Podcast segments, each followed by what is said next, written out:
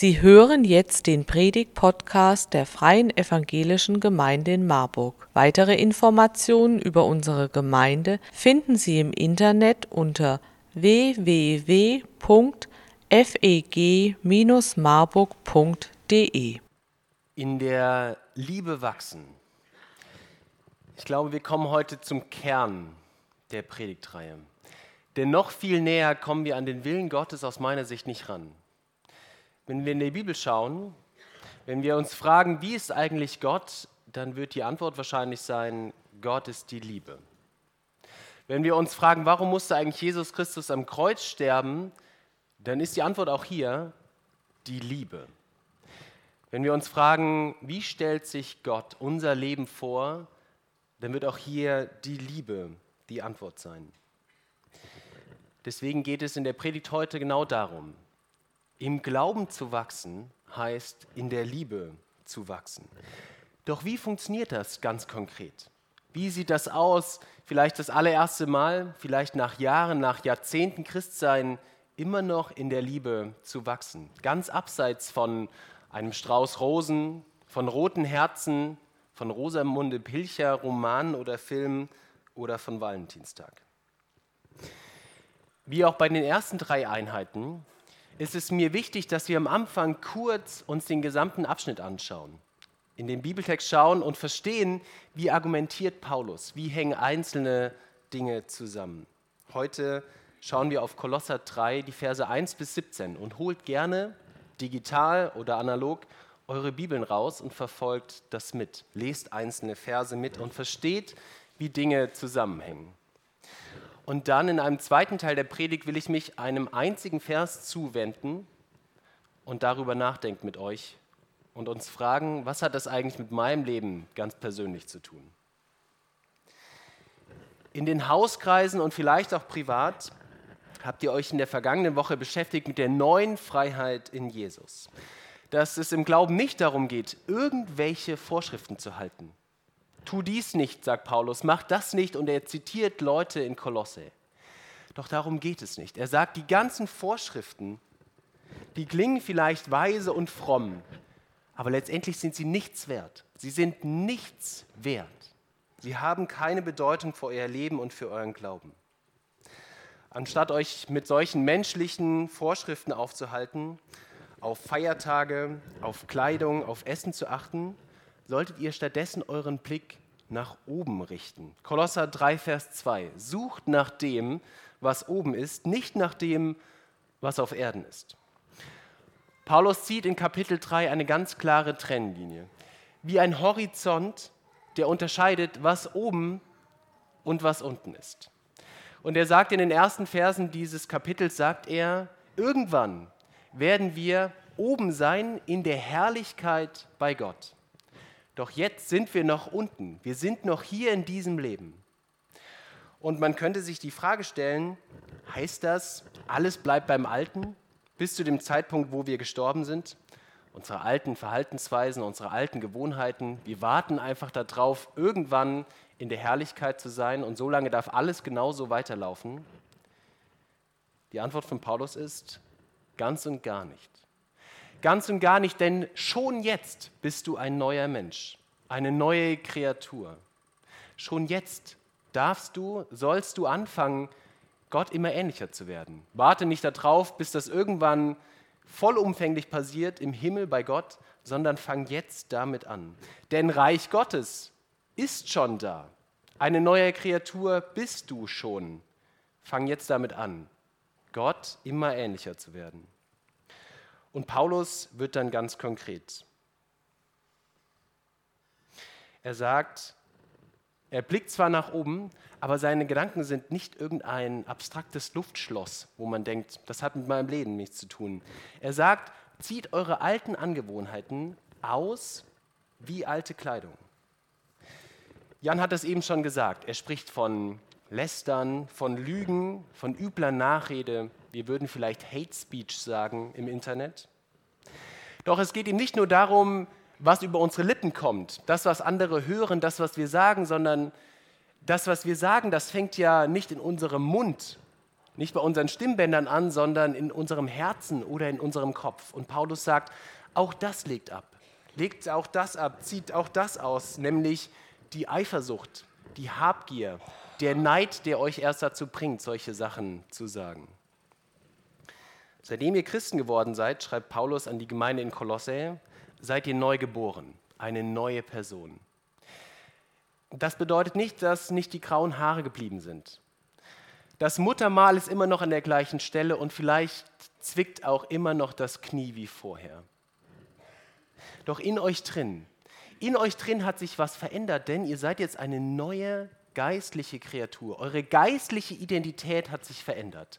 Vorher wart ihr Fremde für Gott. Ihr habt euch entfernt von Gott, doch jetzt seid ihr seine auserwählten Kinder. Und wie kann es sein, dass ihr innerlich neu geboren seid, aber man außen nichts mitbekommt. Nach einer langen Radtour im Sommer gehe ich manchmal duschen. Das hängt davon ab, wen ich danach treffe, wie gut ich die Person leiden kann oder nicht. Aber der Schweiß brennt in meinen Augen. Die Kleidung ist klatschnass geschwitzt und meine Schuhe über Stunden eingeschweißt meine Füße über Stunden eingeschweißt in Rennradschuhen, die wenig Lüftungsschlitze haben, fallen dann wahrscheinlich unter das Betäubungsmittelgesetz. Doch ich verrate euch ein Geheimnis. Ist vielleicht ein bisschen intim jetzt. Nach dem Duschen ziehe ich frische Kleidung an. Weil gerade im Sommer zu duschen fühlt sich für mich ein bisschen an wie neugeboren werden. Und ich denke, in die alte Kleidung zurück, das ist ganz schön eklig. Das will ich nicht. Ich will frische Klamotten anziehen, neue Kleidung. Und genau davon spricht Paulus. Er sagt, zieht das eine aus und zieht das andere wieder an. Er spricht von, nicht, dass ich jetzt hier falsch knöpfe und ihr die ganze Zeit abgelenkt seid, da ist noch einer. Er spricht von Socken der Freundlichkeit. Man würde Happy Socks sagen, die kann man ja mittlerweile kaufen, die sehen so aus. Socken der Freundlichkeit, Hosen der Demut, Hemden der Barmherzigkeit, Jacken gefüttert mit Geduld und einen Gürtel der Liebe. Wir hören auf den Text.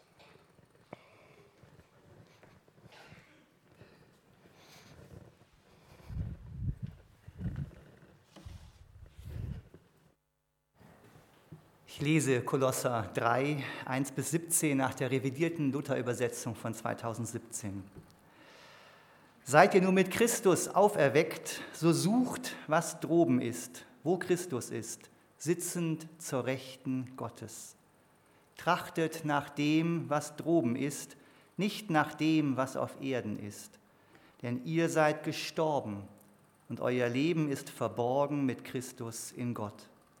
Wenn aber Christus, euer Leben, offenbar wird, dann werdet auch ihr offenbar werden mit ihm in Herrlichkeit. So tötet nun die Glieder, die auf Erden sind, Unzucht, Unreinheit, schändliche Leidenschaft, böse Begierde und die Habsucht, die Gottesdienst ist, Götzendienst ist. Um solcher Dinge willen kommt der Zorn Gottes über die Kinder des Ungehorsams. In dem allen seid auch ihr einst gewandelt, als ihr noch darin lebtet Nun aber legt auch ihr das alles ab.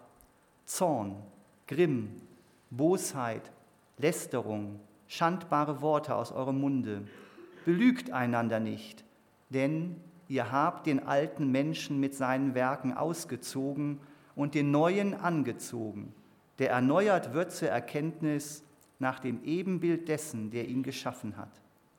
Da ist nicht mehr Grieche oder Jude, beschnittener oder unbeschnittener, nicht Grieche, Sküte, Sklave, Freier, sondern alles und in allem Christus. So zieht nun an als die Auserwählten Gottes, als die Heiligen und Geliebten, herzliches Erbarmen, Freundlichkeit, Demut, Sanftmut, Geduld und ertrage einer den anderen und vergebt euch untereinander, wenn jemand Klage hat gegen den anderen, wie der Herr euch vergeben hat, so vergebt auch ihr. Über alles aber zieht an die Liebe, die da ist das Band der Vollkommenheit. und der Friede Christi, zu dem ihr berufen seid in einem Leibe, regiere in euren Herzen und seid dankbar. Lasst das Wort Christi reichlich unter euch wohnen, lehrt und ermahnt einander in aller Weisheit. Mit Psalmen, Lobgesängen und geistlichen Liedern singt Gott dankbar in euren Herzen. Und alles, was ihr tut mit Worten und mit Werken, das tut alles im Namen des Herrn Jesus und dankt Gott, dem Vater, durch ihn. Lob sei dir, Christus. Amen.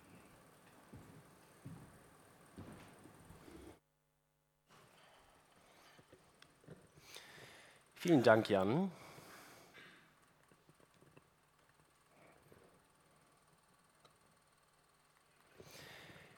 Über alles aber zieht an die Liebe, die das Band der Vollkommenheit ist. Über alles aber zieht an die Liebe, die das Band der Vollkommenheit ist. Kleider machen Leute, sagt man. Einer unserer Nachbarn in Michelbach trägt grundsätzlich weiße Hemden. Ich habe ihn noch nie, und wir wohnen da jetzt seit anderthalb Jahren, und wir können von unserem Küchentisch direkt zu seiner Haustür schauen. Ich habe ihn noch nie ohne weißes Hemd gesehen. Ich habe ihn gestern beim Getränkekaufen getroffen, weißes Hemd. Er geht im Regen raus mit seinem Hund spazieren, er hat noch eine Jacke darüber, aber man sieht den weißen Hemdkragen. Er bringt den Müll raus, weißes Hemd. Rasenmähen, weißes Hemd. Seit Jahrhunderten, seit Jahrtausenden erkennt man an der Kleidung, wie Menschen unterwegs sind, wem sie sich verbunden fühlen wo sie herkommen und was sie arbeiten. Der Schornsteinfeger oder den Zimmermann, den erkennt man an seiner Montur. Den Fußballfan an seinem Trikot, den Arzt an den Farben, die er trägt, den Polizist, den Soldaten an seiner Uniform. Und nicht umsonst verwendet Paulus hier das Bild von Kleidung. Denn es geht ihm um Verbundenheit, um Zugehörigkeit, um Erkennbarkeit. Ob du zu Jesus gehörst oder nicht, erkennt man an der Kleidung, die du trägst. Und damit spreche ich nicht von knielangen Röcken oder irgendwelchen Shirts, wo fromme Sprüche draufstehen, sondern ob du dich in Liebe kleidest. Ob Menschen sagen, schau mal, das ist eine Person, die andere Menschen lieben kann. Wir haben eben gelesen, Vers 11, da ist nicht mehr Grieche oder Jude, Beschnittener oder Unbeschnittener, nicht Grieche oder Sküte, Sklave oder Freier, sondern alles und in allem Christus. All diese Personen kamen vielleicht in Gemeinde vor und sie waren erkennbar an ihrer Kleidung, an ihren Bräuchen, aber all das hat mehr die Grenzen aufgezeigt als die Verbundenheit. Und man fragte sich, wo gehörst du eigentlich hin? Du, bist du ein Grieche oder ein Jude gewesen? Bist du eigentlich ein Freier oder bist du der Herr? Und Paulus sagt, das spielt alles keine Rolle mehr. Diese Grenzen werden unsichtbar in der Gemeinschaft mit Gott. Kleidung kann einschließen, Kleidung kann ausschließen, aber das, was jetzt verbindet, ist die Liebe. Wie sieht die Kleidung aus, an der wir als Christen zu erkennen sind? Einer der wichtigsten Verse aus meiner Sicht im Neuen Testament ist Johannes 13, Vers 35. Daran wird jedermann erkennen, dass ihr mein Jünger seid, dass ihr Liebe untereinander habt. Dass du zu Jesus gehörst, das zeigt sich nicht daran, wie viel du spendest. Dass du zu Jesus gehörst, zeigt sich nicht daran, dass du in den Gottesdienst gehst. Dass du zu Jesus gehörst, zeigt sich nicht daran, dass du irgendein Kreuz oder ein Jesus-Tattoo dir auf die Haut hast malen lassen dass du zu Jesus gehörst, zeigt sich ein und allein daran, ob du im Glauben lieben kannst. Und mal ganz drastisch gesagt, wenn du feststellst, in meinem Leben kann ich überhaupt nicht lieben. Ich kann das nicht. Ich stelle fest, das gelingt mir nicht. Dann ist das tatsächlich ein Zeichen dafür, dass du dich fragen solltest, wie sieht es aus mit meinem Glauben? Paulus verbindet das sehr direkt. Glaube und Liebe, das gehört zusammen als der im Jahr 2015 verstorbene Christian Odiger, ich glaube, das ist der einzige Franzose, dessen Namen ich halbwegs vernünftig aussprechen kann, Tattoo-Motive auf seine Kleidung druckte, fehlte ihm das Geld, um seine neue junge Marke Ed Hardy zu vermarkten. Er hatte kein Geld, um große Werbeanzeigen zu schalten, doch er hatte eine geniale Idee. Er verschenkte seine Shirts, seine Kappen, seine Jacken an Prominente in Hollywood. Er hat gesagt, ich schicke dir das zu, wenn es dir gefällt, zieh es an. Weil er wusste, wenn die Stars das tragen, dann werden früher oder später auch die ganzen Fans, die ganzen Follower, werden die gleichen Klamotten tragen. Denn wenn aus Bewunderern echte Nachfolger werden, dann wollen sie die gleichen Klamotten tragen wie ihre Stars, wie ihre großen Vorbilder. Von dem Sohn Gottes, so bezeichnet sich Jesus selbst von dem Messias, von dem König der Welt hätte man aus meiner Sicht zwei Sachen erwarten können. Man hätte sagen können, welche Kleidung wird er tragen? Eine goldene Robe, irgendwelche purpurnen Umhänge, eine Krone auf seinem Kopf, ein Zepter in seiner Hand. Vielleicht reitet er auf einem weißen Schimmel nach Jerusalem. Er kommt als König in königlicher Kleidung. Oder man hätte sagen können, er kommt mit einem großen Schwert, mit einer Armee, mit einer schweren Rüstung, mit einem schweren Schild. Doch Jesus hat die Kleidung getragen, die Paulus hier beschreibt. Paulus öffnet quasi diesen Kleiderschrank und sagt, schaut her, das ist die Kleidung, die Jesus Christus getragen hat. Die alte Kleidung von Jesus zu Lebzeiten wird eure neue Kleidung werden im Christsein. Die Socken der Freundlichkeit, Happy Socks, hat er vielleicht getragen in seiner Begegnung mit den Kindern. Hosen der Demut, darin hat er wahrscheinlich gekniet, als er seinen Jüngern die Füße gewaschen hat. Ein Hemd der Barmherzigkeit trug er im Gespräch mit der Ehebrecherin in Johannes 8. Mit Geduld gefütterte Jacken, die brauchte er ständig, wenn er mit seinen Jüngern unterwegs war. Und den Gürtel der Liebe, den trug er bis zu seinem Tod am Kreuz. Diese neue Kleidung, von der Paulus hier spricht, von der er dich auffordert, sie anzuziehen, ist die alte Kleidung von Jesus. Über alles aber zieht an die Liebe, die das Band der Vollkommenheit ist. Auf euren Stühlen habt ihr ein rotes Band gefunden und ihr grübelt die ganze Zeit, was hat es damit auf sich? Nehmt es mal in die Hand, ihr werdet es später erfahren. Ich glaube, der Gedanke von Paulus ist folgender. Er sagt, wenn das zu kompliziert ist, euch die ganzen Sachen zu merken, wie war das jetzt? Was brauche ich alles? Freundlichkeit, Geduld, Barmherzigkeit, Sanftmut, was bedeutet eigentlich Sanftmut? Und es überfordert einen in einer Alltagssituation zu sagen, was muss ich jetzt eigentlich gerade anwenden? Dann würde Paulus sagen, es ist ganz leicht. Du musst dir eigentlich nur eine Sache wirklich merken, nämlich die Liebe. In einem Bild ist die Liebe den Gürtel, die alle Kleidung zusammenhält. Bei uns hält ja der Gürtel meistens dann, wenn überhaupt, noch die Hose. In der damaligen Welt hielt der Gürtel die ganze Kleidung zusammen. In Markus 12 fragt ein Schriftgelehrter Jesus, Jesus, sag mal, was ist das wichtigste Gebot? Es gibt ja eine ganze Menge. Nicht nur die zehn Gebote von Mose, den sogenannten Dekalog, sondern im jüdischen Glauben eine riesige Anzahl von Vorschriften und Geboten, die sie halten mussten. Und der Schriftgelehrte will wissen, Jesus, das überfordert mich, sag mal, gibt es irgendwas, was im Zentrum steht? Und Jesus sagt, das höchste Gebot ist das. Du sollst den Herrn, deinen Gott, lieben von ganzem Herzen, von ganzer Seele, von ganzem Gemüt und mit all deiner Kraft. Das andere ist dies, du sollst deinen Nächsten lieben wie dich selbst. Es ist kein anderes Gebot größer als diese.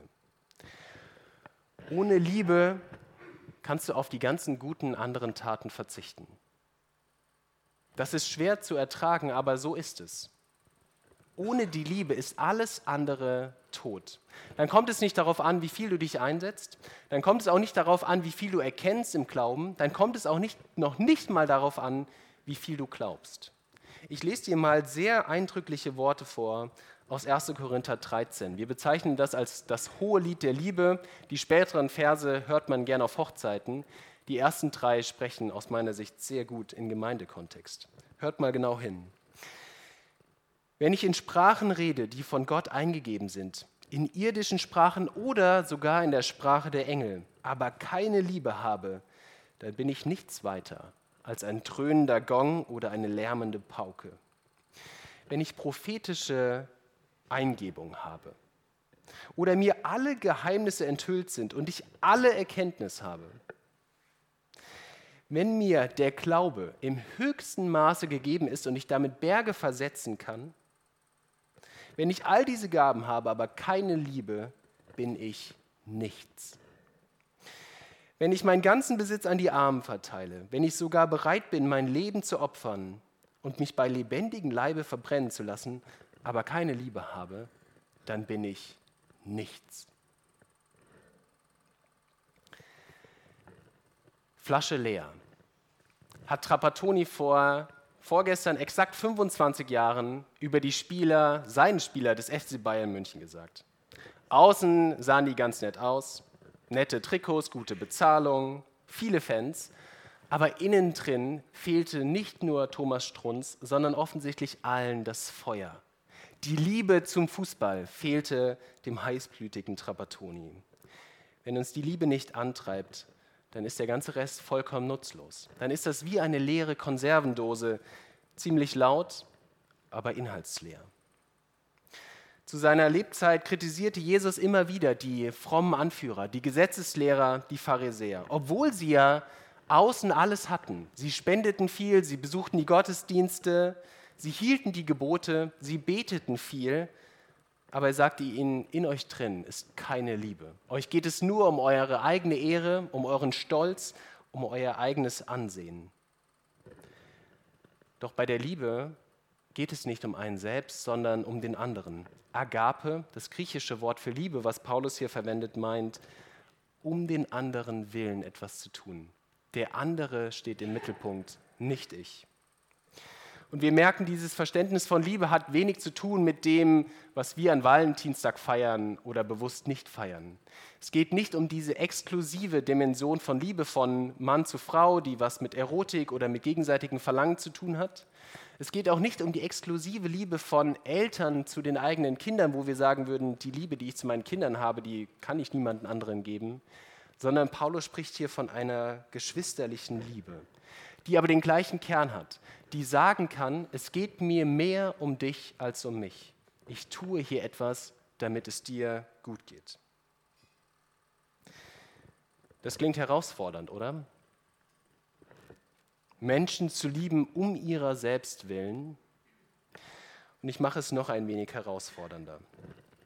Es ist ja schon manchmal schwer, Menschen zu lieben, die man grundsätzlich für liebenswürdig erachtet ja, seinen eigenen Kindern in Liebe zu begegnen, seinem Partner, seinen Freunden in Liebe zu begegnen. Aber Jesus geht ja noch einen Schritt weiter und er sagt, ihr sollt nicht nur eure Freunde lieben, das kann jeder, ihr sollt eure Feinde lieben. Wenn andere dich verletzen, wenn andere dir sagen, ich kann dich nicht leiden, wenn du andere nicht mehr verstehst, wenn du andere nicht mehr ertragen kannst, dann wird es richtig schwer mit der Liebe. Im Vers 13 sagt Paulus, und ertragt einander und vergebt euch untereinander.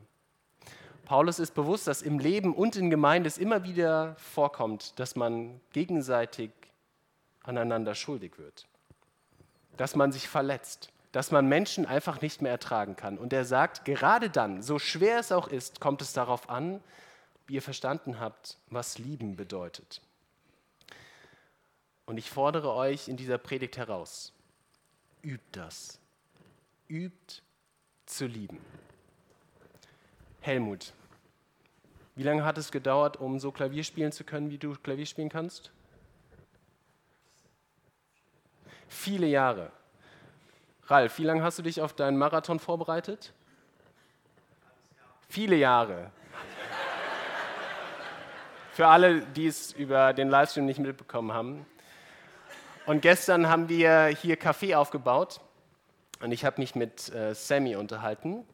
Und ähm, Sammy ist heute auf einem Beachvolleyballturnier und er erzählte mir, er übt gerade eine neue Schrittfolge beim Aufschlag, weil er hat über Jahre hat er rechts, links, rechts, links Aufschlag gemacht.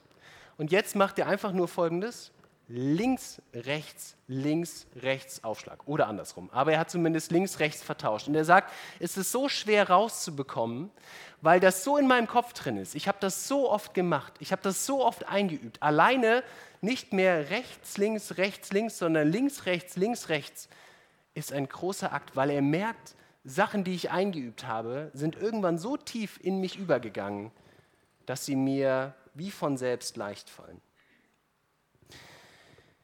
In Matthäus 18 fragen die Jünger Jesus, Jesus sag mal, wie oft sollen wir vergeben?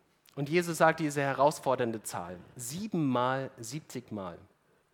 Ich bin bis vor einer Woche eigentlich mein ganzes Leben hatte ich folgenden Gedanken. Ich habe gedacht, wie soll das funktionieren? Das muss doch immer schwieriger werden. Einmal kriege ich vielleicht hin, zweimal vielleicht auch noch.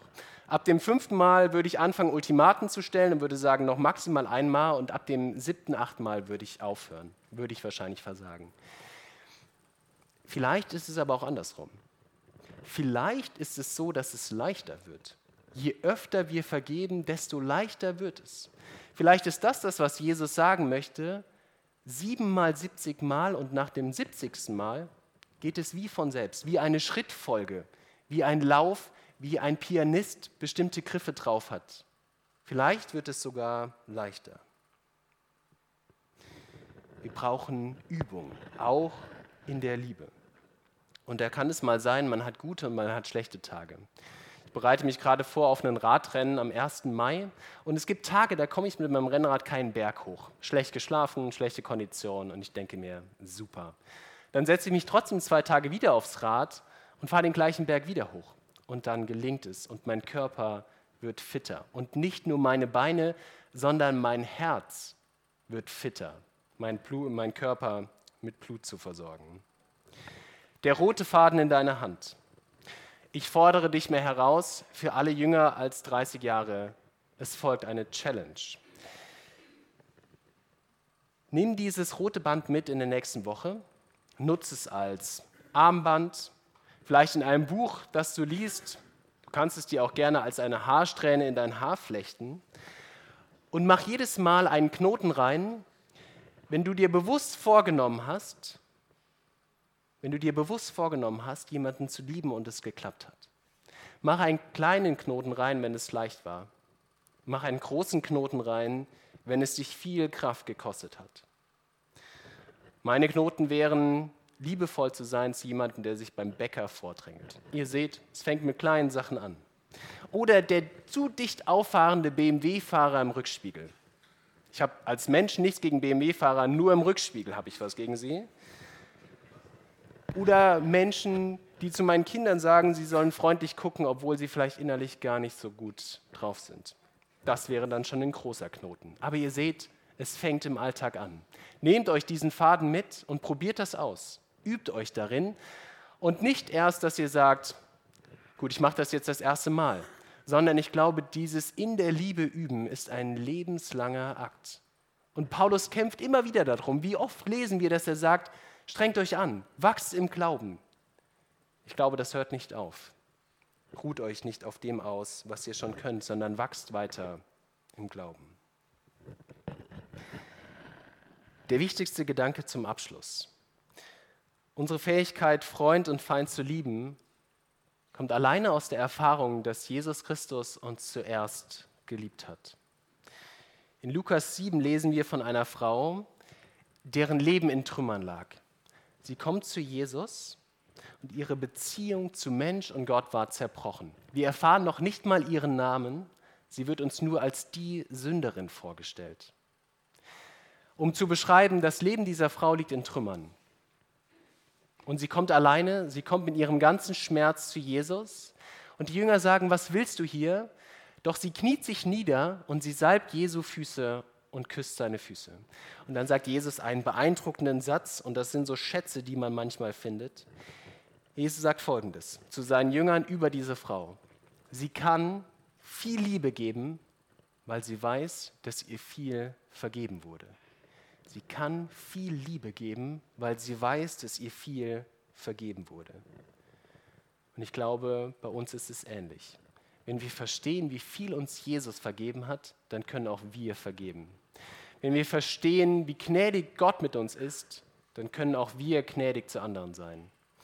Wenn wir wirklich verstehen, wie sehr Jesus uns liebt, dann können wir auch andere lieben. Denn so sehr hat Gott die Welt geliebt, dass er seinen einzigen Sohn gab, dass alle, die an ihn glauben, nicht verloren gehen, sondern errettet werden. Und wenn du dich heute Morgen wie diese Frau fühlst und du merkst, mein Leben macht mir echt zu schaffen, und ich weiß nicht, wie es weitergehen soll, aber ich weiß, ich will zu Jesus kommen. Ich will diese Liebe erfahren, dann lade ich dich ein, geh den nächsten Schritt.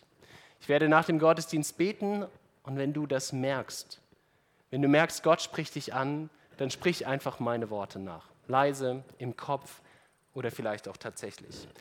Und dann komm nach dem Gottesdienst zu mir oder zu einer anderen Person, der du vertraust und sagst, hör mal zu, ich merke, mein Leben geht so nicht mehr weiter. Ich fühle mich wie diese Frau, ich will irgendwo hin, aber ich merke, so viele Sachen erdrücken mich. Und meine Beziehungen funktionieren nicht so, wie ich mir das vorgestellt habe. Und ich will diesen Jesus kennenlernen. Dann komm nach dem Gottesdienst zu mir oder zu jemand anderen. Und wir reden darüber, was der nächste Schritt sein kann, um Gottes Liebe zu erfahren. Wir stehen auf zum Gebet.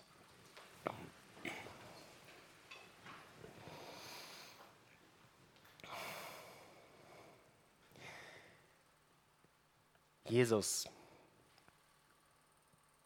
wir stehen vor dir und wir wissen, wir haben nichts zu bringen. Wir kommen mit all dem, was wir mitbringen. Ich komme mit all dem, was ich mitbringe. Mit meiner Schuld, meiner Zerbrochenheit, mit meinen Fragen, mit meinen Beziehungsproblemen, mit dem, was ich mir wünsche, mit all dem, was gelingt und was vielleicht auch nicht gelingt. Und ich komme zu dir, weil ich weiß, dass du mich liebst. Weil ich weiß, du bist für mich am Kreuz auf Golgatha gestorben, damit ich leben kann und irgendwann bei dir in der Herrlichkeit sein kann. Jesus, ich will dich kennenlernen und ich lade dich ein, in mein Leben zu kommen. Amen.